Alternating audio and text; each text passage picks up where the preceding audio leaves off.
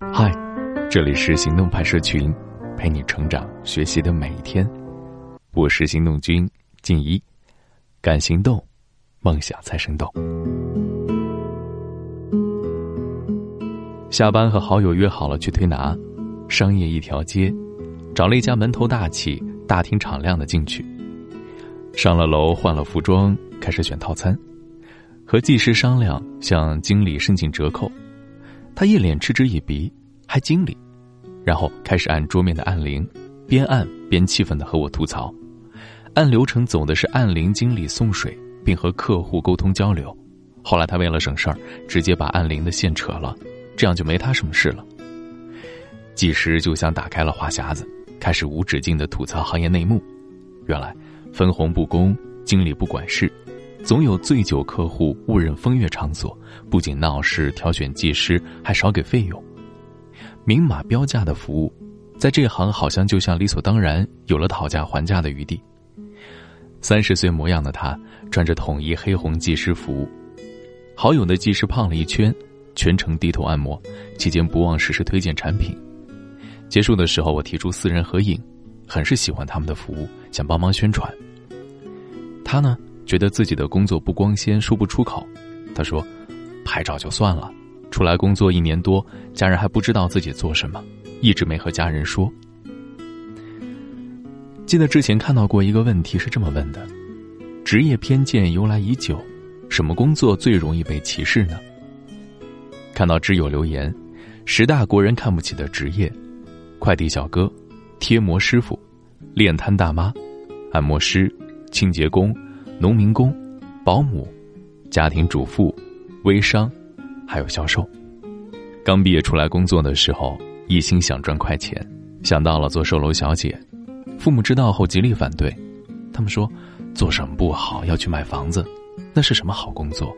不上大学的依然可以干，还要四处跑，被别人知道了还要指手画脚的，以为干的什么不正当的工作呢？”那为什么会歧视那些工作呢？用一句话来总结就是：什么人都能干，会有什么好工作啊？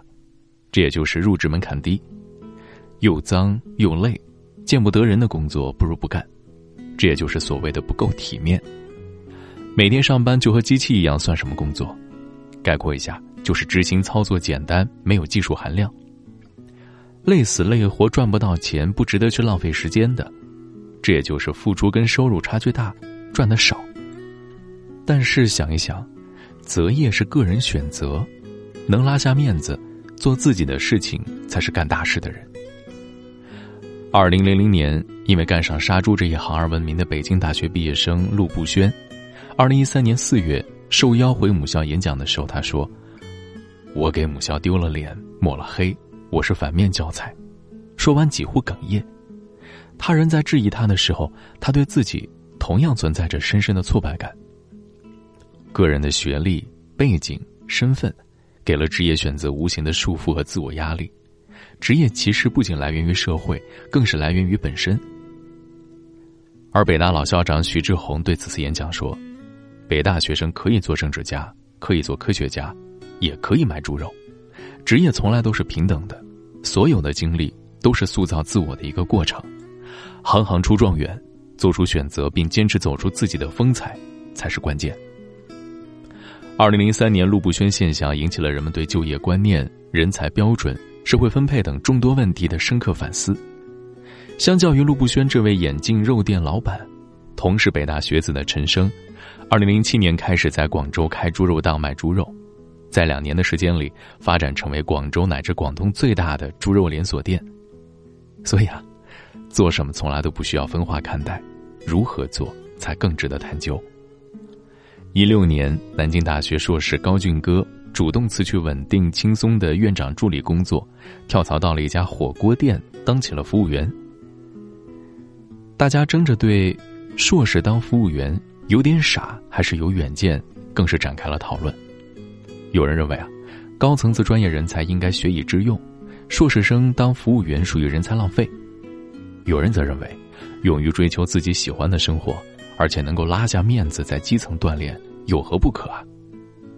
后来深入采访才知道，他觉得服务业人际关系简单，自己干得愉快舒服，比较适合。同时，他应聘的是管培生，对于服务业，基层学习是必要环节。南京大学社会学院副院长彭华明更是表示，能拉下面子做自己的事情，才是干大事的人。如今社会岗位不对口已然很常见了，毕业后从头开始已然不稀奇。不是说提倡做基层工作，也不是说努力提升学历没有用，摆正了心态，弄明白自己长远的职业规划很关键。高学历女硕士高开低走干环卫的，八零后企业白领辞职做环卫工人的，这样的新闻很多。每次的选择都有他们的理由。女硕士更是表示了，干了环卫之后才发现垃圾桶其实青壮年才举得动，然而环卫都是老年人，其实对他们的安全。没有保障。择业嘛，本来就是个人自己的选择，无论从事什么行业，只要通过自身所学积极处事，为社会发展尽自己的努力，就值得肯定。那话又说回来，究竟什么样的工作才算是好工作呢？想起刚毕业出来找工作，网上投简历，确定好岗位类别后，最先选薪资范围，接着就看休息时间。双休最好，再找公司规模，潜意识里觉得越大越好，然后看公司性质，国企、外企优先。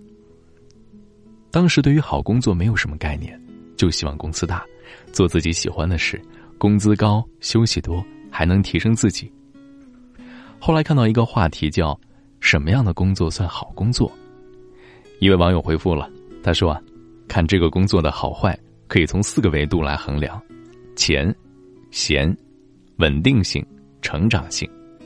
这钱嘛，当然薪酬福利好；闲就是闲暇多；稳定性指的是这个单位较难辞退人；成长性，也就是待在这个岗位上很长本事，所积累的经验在市场上的企业价值不低。大家普遍觉得，听到国企、听到外企，就是稳定好工作的象征。公务员是大家理想型归宿，因为福利待遇好。收入分为隐性和显性收入，也分付出和回报比。外企竞争大，提升快。就像按摩推拿时，技师一直隐瞒自己的岗位，他首先对自己的岗位就是不认可的，连自己都不认可自己，别人怎么可能认可你啊？岗位偏见消除，从自身做起，观念转变固然重要，收入多元化也更是缓解现状的最佳途径。我们普遍认为，收入来源都是来源于工作。刚毕业时入职了一家移民咨询机构，和我一起面试的有二位男生。我们的工作很轻松，相应的薪水也比较固定。当我开始焦虑工资涨幅问题的时候，他们依然气定神闲。后来知道，一个家里两套房，只是靠房租收入已经高过了他的薪水；另一个一直在经营自己的电子商铺。要说老百姓的收入来源有三种。劳动性收入、投资型收入、资产型收入，在我国啊，据统计，百分之六十九点七的老百姓只有劳动性收入，不懂投资和理财。劳动性收入指的是出卖自己的劳动力和时间成本获得的收入，比如按月领工资的白领。资产型收入通常指房产、车产类型的收入，尤其是在楼市暴涨之后，通过房产出租和房产买卖增值获取的收入。投资型收入指的是用流动资产进行投资所获得的资本收益，比如炒股啊、炒黄金啊。任何年代啊，如果想实现永久赚钱，靠劳动型收入是不可能的。同样，想淡化别人对你职业的看法，淡化你对职业的依赖，也是一种途径。毕竟，如果你足够有能力又足够有钱，谁还会在乎你是干什么的？所以，第一呢，增加劳动型收入之外的收入。靠打工也许一辈子都不能实现财务自由，比如房子、股票、股权、小生意项目、海外资产、保险等等。用你的资本钱生钱，提高资产型收入和投资型收入才是王道。第二，投资自己永远是世界上最划算的买卖，也只有不停的学习，才能不停的前进。在经济环境不好的时候，靠任何人都是靠不住的，自己有过硬的本领才是最靠得住的。只有创造了价值，才会有人肯为你的劳动买单。第三个，如果以上两条对你都很难的话，那么就从这里开始做起吧，塑造良好的习惯，学习与他们相匹配的思维方式、行为方式，思想行为一致，配得上你的理想，才会有实现的可能性。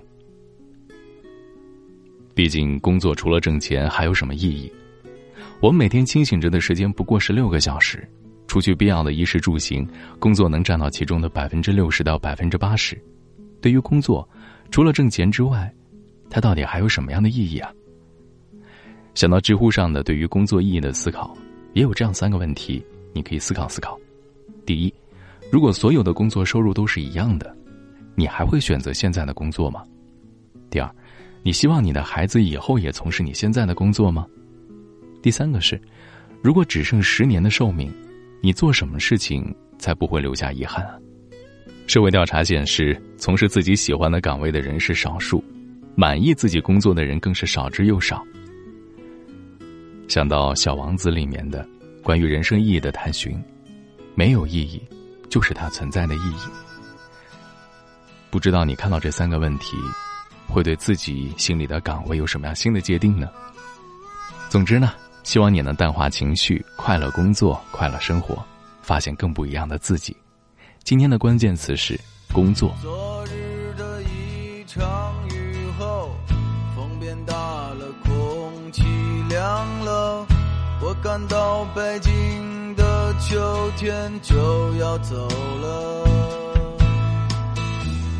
街上看不到穿夏装的姑娘，她们都换了厚的衣。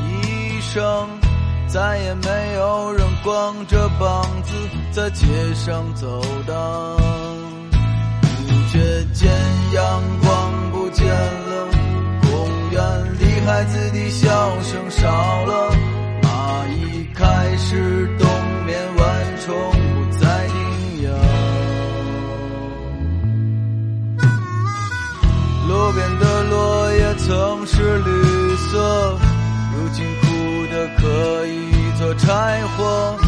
站在树下，有一种心情是凄凉的。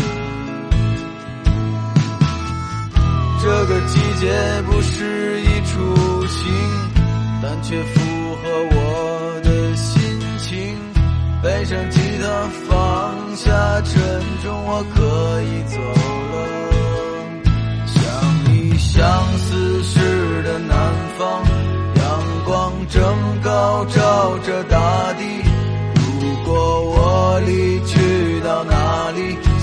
算逃避？北京的冬天太冷，我没有足够的衣裳过冬。北京的冬天太冷，我找不到足够的食物。北京的冬天。太冷，我如何温暖你，我的爱人？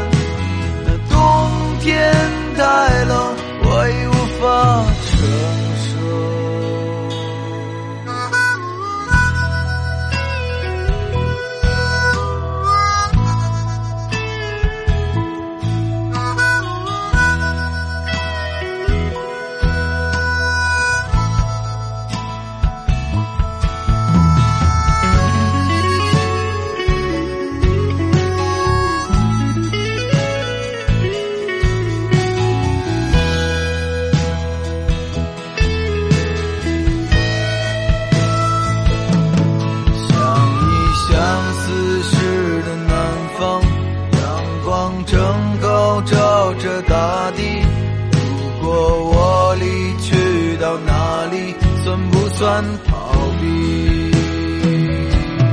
北京的冬天太冷我没有足够的衣裳过冬。北京的冬天太冷我找不